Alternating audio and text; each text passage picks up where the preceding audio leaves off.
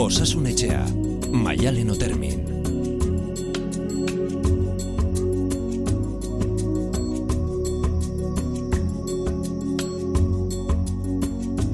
Egun ondenoi gaur azkeneko saioa dugu, buruko osasunetxearen ateak itxiko ditugu eta gainera, gaurko saioa laburragoa izango da, aurki izango ditugu eta kiroletako lankideak, hemen kontxako estropaden berri emateko. Maite lizondo egunon. Kaixo egunon. Azkena duzu. Azkena du. Azkena.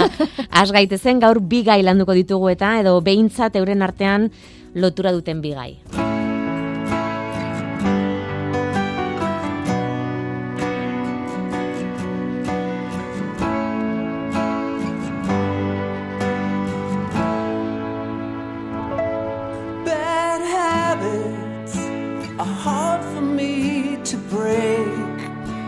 Bat jabitz alegia ohitura txarrak, ohitura txarrak, baita ere pandemian hartutako ohitura txarrak eta loaren nahasteak hartuko ditugu izpide lotura dutelako, hala? Lotura dute, hoi da. Askotan ez beti, eh? baina askotan egila da e, egunean zehar izaten ditugun errutina ez oso sasuntxuak edo ohitura txarrak banoski loan eragina izaten dute txarrerako. Mhm. Ohiturei buruz ari garenean, zerri buruz ari gara adibidez? Bai, ohitura txarrak. Ohitura txarrak, bai txarrak. Ba, ohitura txarrak nik uste dira azkenean ondorio ezkorrak edo eragiten dizkiguten e, ohiturak, ezta? E, ohiturak onak baino txarrak onak edo txarrak baino da ze eragiten diguten, ez? Baten bati agian ohitura batek ez dio neri eragiten dian kalte berdina Mhm. egiten, ez? Orduan hor ikusi behar dugu jo, honeko egiten dit edo ondorio onak ekartzen dizkit edo ez. Mhm. Bereizi egin beharko genituzkeala, ohitura tika edo mania. Be, bai, bai, bai, bai, bai, bai, bai, karo, mania da gehiago, e, hor badago beste mm, komposizio edo obsesiboago bat edo, ez? Bueno, tika berez izan daiteke gainera pixka bat modu involuntarioan Mm, ateratzen bai, bai, bai. zaigun zeu zer. Mania igual badauka pixko bat e, gure aldetik ateratzen den zeu zer, ez? Eta ohitura nik beste maila batean jarriko nuke, ez? Mhm. Noiz hasten da bat eta noiz bukatzen da bestea. Ba, ba nik uste dut pixko bat aske sentitze horren e, arabera, ez?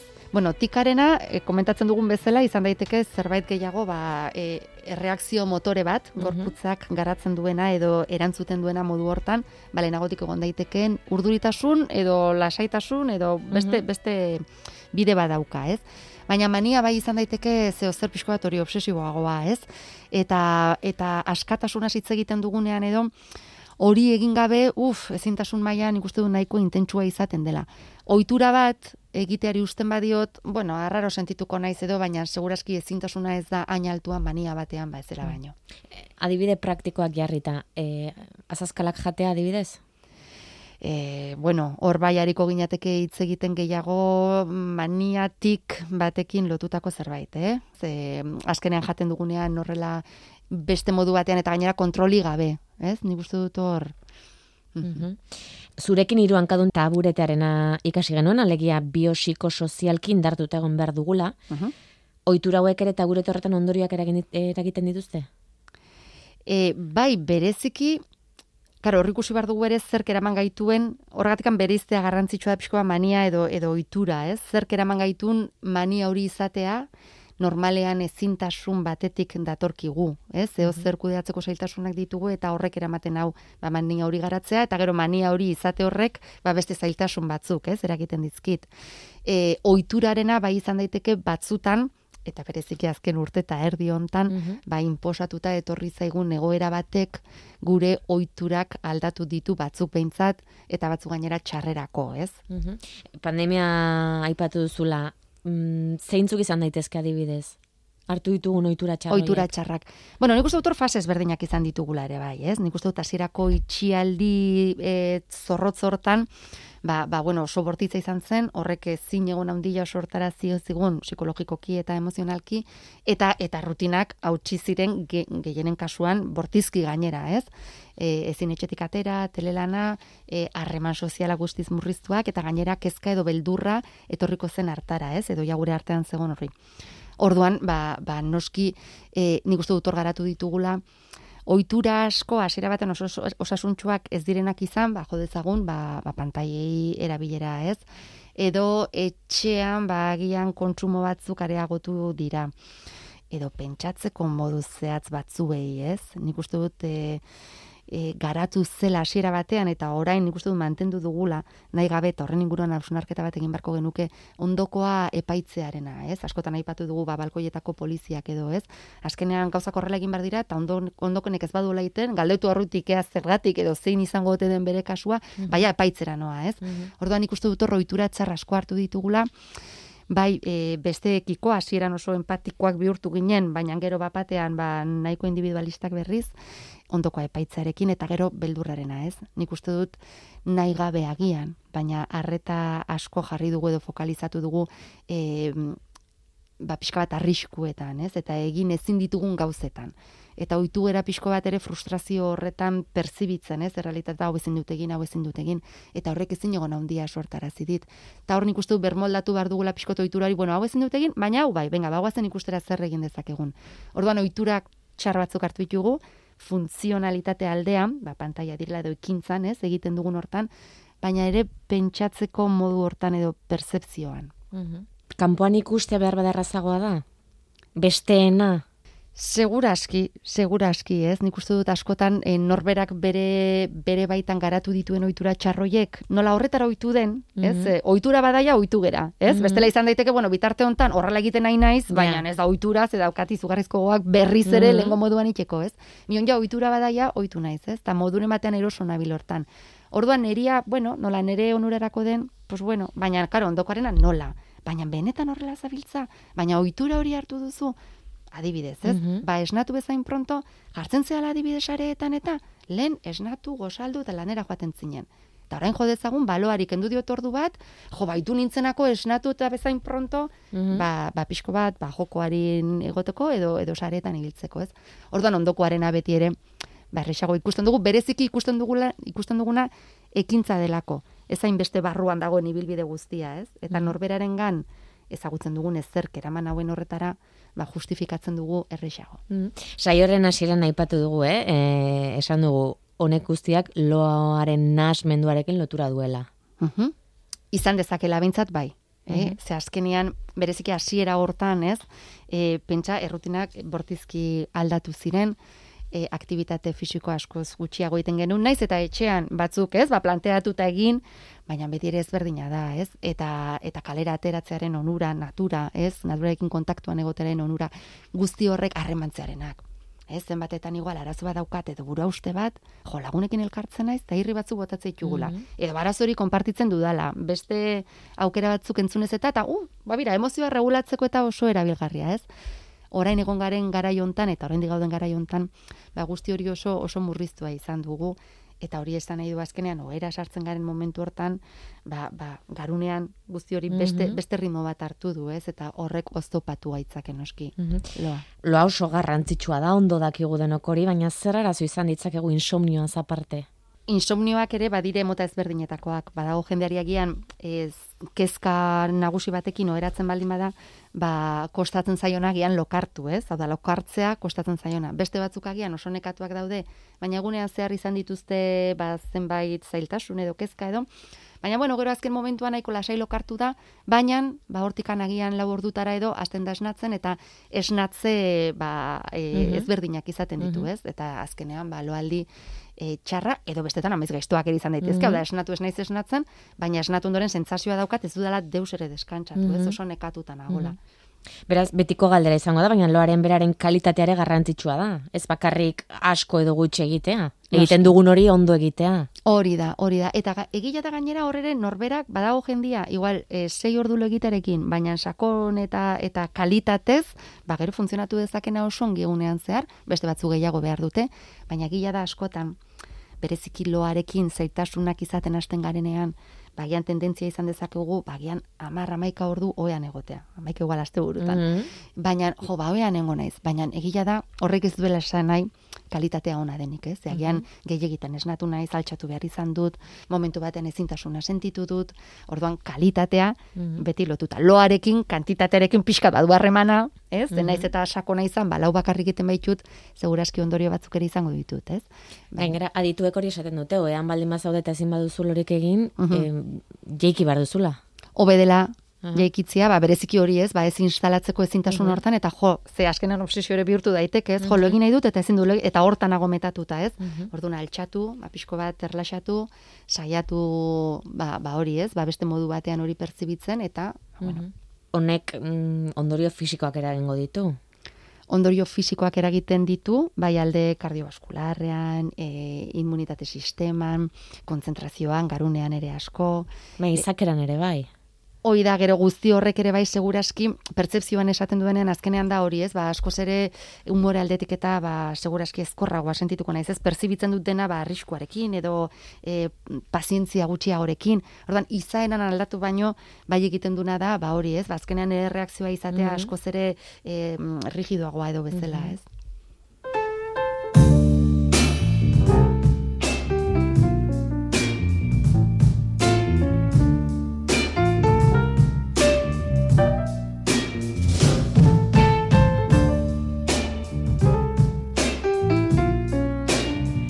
Batekala dio, oheratzean egunaren errepasoa egiten dut eta egun txarra izan badut gehiago kostatzen zait lo egitea, baina ezin diot pentsatzeari utzi. Kirola egitea ere probatu dut, nola konpondu daiteke hori?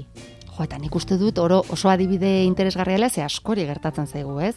Egunean zehar zailtasun ezberdinak izan baditut eta momentuan ezin izan baldin baditut konpondu Mhm. edo garatu, azkenean jo, pues horretaz pixko bat urruntzea mentalki ez edo kognitiboki zaila da eta horrek noski baloan eragingo gaitu, ez? Eta horra aipatzen du gainera, ezin dut kontrolatu, ez? Osea, nik ez dut nahi hontan pentsatu, baina ez burutik Mhm. kentzen, ez? Eta kirola egiten saiatu da, eta interesgarria da ere pixko bat, ez? Gorputza nekatzea alde batetik, eta gero, ba, ba, ba, mentalki ere bai, kirola eginez, badakigu segregatzen ditugula onura asko eragiten dizkiguten zenbait hormona eta entzima. Orduan, nola kontrolatu pixko bat e, pentsamendu horiek, nik uste dut garrantzitsua dela e, horre egitea kontrol edo autokontroleko ariketa bat, ez? Izan daiteke, adibidez, ba, par batean idaztea, begira, pos hauek dire, gaur izan ditudan e, zailtasunak edo, eta gero ikasi hor pixko bat, pentsamendu hori, bueno, ba, bihar aztertuko Mhm. ditut, eta eta bihar arte ezin dut ezer egin. Orduan ezin duan ez ezer egin, ba, saiatuko naiz horretan ez pentsatzen. Mhm. Egia da hor badiela teknika ezberdinak pixko bat hori entrenatzeko, eta eta gero ba bueno ondorio onak edo izateko, ez? Azkenan pentsatu behar dugu segurazki askotan gertatu zaidala hori. Orduan entrenatu naiz kontrakora, hau da ezin deskonektatze hortara, ez? Orduan ikasteko deskonektatzen agian lehenengo gunean kostatuko zait bigarrenean ere, baina bueno, agian hirugarrenetik aurrera erresagoa egiten zait. Ja, baina hori zaila da ez, behar bada izango da, ez pentsatu elefante batean, eta elefantea duzu buruan. Horregatik, horregatik ikasi behar dugu, e, bat teknika hoiek, ez, benetan, ba ez esateko hori ez pentsatu elefantea, baina ja elefantean esan dut, ez? Baizik eta, bale, hau dira ditudan zalantzak, ze ez hitzakor bai ez duela deustako balio, eta hau dira ditudan zalantzak, oain ezin ditut, orduan hemen utziko ditut. Eta etortzen bali mazaizkit berriz, bihar egingo dut, bihar egingo dut. Ez esan, ez pentsatu, baizik eta bihar bidea eman bar diegu, preokupazio hoiei, baina orain ezin Ez dudan da ez momentua. Hoi da, baina argi izan bihar eutxiko diot honi. Mm. Esango digu behar bada igual liburu bat irakurtzeko. Ideia ona izan daiteke. Izan daiteke, gero distrakzio puntu hori ez, lagundu behar digu garunari hortikan desfokalizatzen, ez hortan pentsatzen. Eta ametsak lehen aipatu dituzue, baina honek ala dio, batzuek asko eta egunero amesten dute eta beste batzuk ez dituzte gogoratu ere egiten, eta horrek loaren kalitateare baldintzatu dezake. Bai, bereziki ametsak txarrak balin badira, ez? Onak balin badira, ez balin baditut gogoratzen, eta ez daukat sentsazioare gau txarra pasa dudanik, ba, ba primeran, ez? Ametxe mundua egia da, dela zerbait oso zabala, Mm. ez dagona guztiz e, evidentziatua zientifikoki guztian nundik datorren, badaude ideiak, ez? Badaude gauza batzuk, ba, badakigu adibidez hori, ez? Ba, estres maila altu bat balin badaukagu, edo gertaera bortitzak izan baditugu, askotan amets moduan resperimentatu ditzazkegula. Baina ez dago horrela argi eta garbi, amets hau izan dut, eta honengatik, honengatik, hori berez ez dago oraindikan. Edo errepikatzen diren ametsak, eh? Errepikatzen direnak, hoi da. Hori mundu bada. Mundu bada. eta pixkat ez ezaguna gainera. Bai. Beste batek dio, lo egiteko momentuari beldur hartu dio, eta asko kostatzen zaitelako lo egitea, gau iristean ja orduri jartzen naiz badakidalako gutxi eta gaizki egingo dudala. hor dago ikasketa, ez? Osea, ikasketa bat izan dut ikasi du gaua iristen denean zailtasunak dauzkala eta orduan ja gaueko errutina edo hasten den hortan ja urduritzen joaten da, ez? Orduan elikatzen du gehiago, noski nahi gabe, baina azkenan elikatzen du, badatoria gaua, ja, buf, badakit gaizki pasako dudala, eta geroz eta lehenago hasiko da gaizki pasatzen, ez? Hor bai, e, ikasi behar du benetan, hori ikasi duen bezala, gauarekin lotutako momentua edo errutinak gaizkiona eragiten diola, ikasi behar du, eta ikusi behar da horratzean zer dagoen, eta hori aztertu beharreko egora bat izango litzateke, baina askotan gertatzen da ere. Nola gautxarra dudan, ja, puf, ba, Mm. zazpitatik aurrera edo zortzitatik aurrera, ja, azten naiz urduritzen, Bai. ez? Eta hendik ez dagoean, Mm. baina ja, ordan hor bai berri ikasi beharko luke beste modu batean egiten, eta horretarako aztertu beharko zan gaia sakonago bai. Azkena holku sorta, maite. Lehen aipatu duzu, ardurak paper batean idazta ideia ona izan daitekela, baina bestela? Bueno, azkenean loaren kalitatea edo bada, zentzu batean ez bale badago zerbait neurologikoagoa edo zehatzagoa, eh? baina izan daiteke pixko bat egunerokotasun hori nola eramaten dugunaren islada bat, ez bakarra, baina hoietako bat, ez? Ordan askotan saiatzen gara loan e, zer egin dezake loa hobetzeko, baina nagian bai begiratu behar dudala gehiago ba, ba nola eraikitzen dudan ere egunerokotasuna eta bete aipatzen dugun hiru taburetearen Mhm, hiru zutabetan, ez? Ba, ze elikadura daukat, ze kirol mota, kirola edo aktibitate fisikoa dantzari izan daitekena. Psikologikoki ere, ez? Ba, zailtasuna datozenean nola aurre egiten diet hoiei, ez? Aurre egiten diet edo itut pixka bat ebitatzearena eta bueno, ba, Mhm. berdin du. Ja, berdin du, baina gero gauen etorriko zait, Ja. orduan pixko bat alde hori eta gero sozializatzearena beti esan dugu, ez? Emozioak erregulatzen asko laguntzen gaitu eta hori beti osasuntxoa da eta garantia bat izan daiteke ba, ba lo osasuntxoagoa izateko eta gero betikoa benetan balin badago hor arazo larri bat ba famili medikuarekin hitz egin eta hortikan bideratu. Mhm. Ba, maite lizondo, eskerrik asko, uda honetan erakutsitako guztiagatik, eta ondo hasi ikasturtea. Bai, mi esker maialen, eta berdin, eskerrik asko. Ba, hoxe izan da azkena, eskerrak emana dizkiegu udan gurekin izan ditugun hiru psikologo lagunei, eta zuei nola ez, horregoteagatik. Nun dagoen nina uzkurturik Nun irauten duen sukarrak. Istripuaren osteko unena Azietan harima irteten da. Zute batetik iesian bezela Urik ez dago bilotza ikio da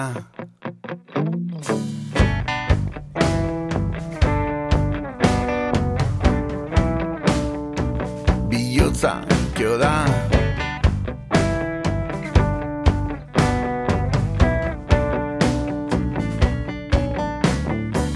Berak esan zidan horrela izango zela eta enion sinetxina izan.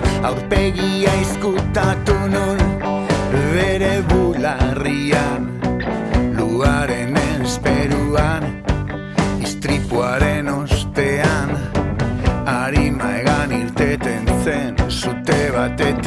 iesia bailetorren harima egan irten zitzaizuen. Nere odoletan kizkaltzen Mamu guztiak zugarretan. Eta nere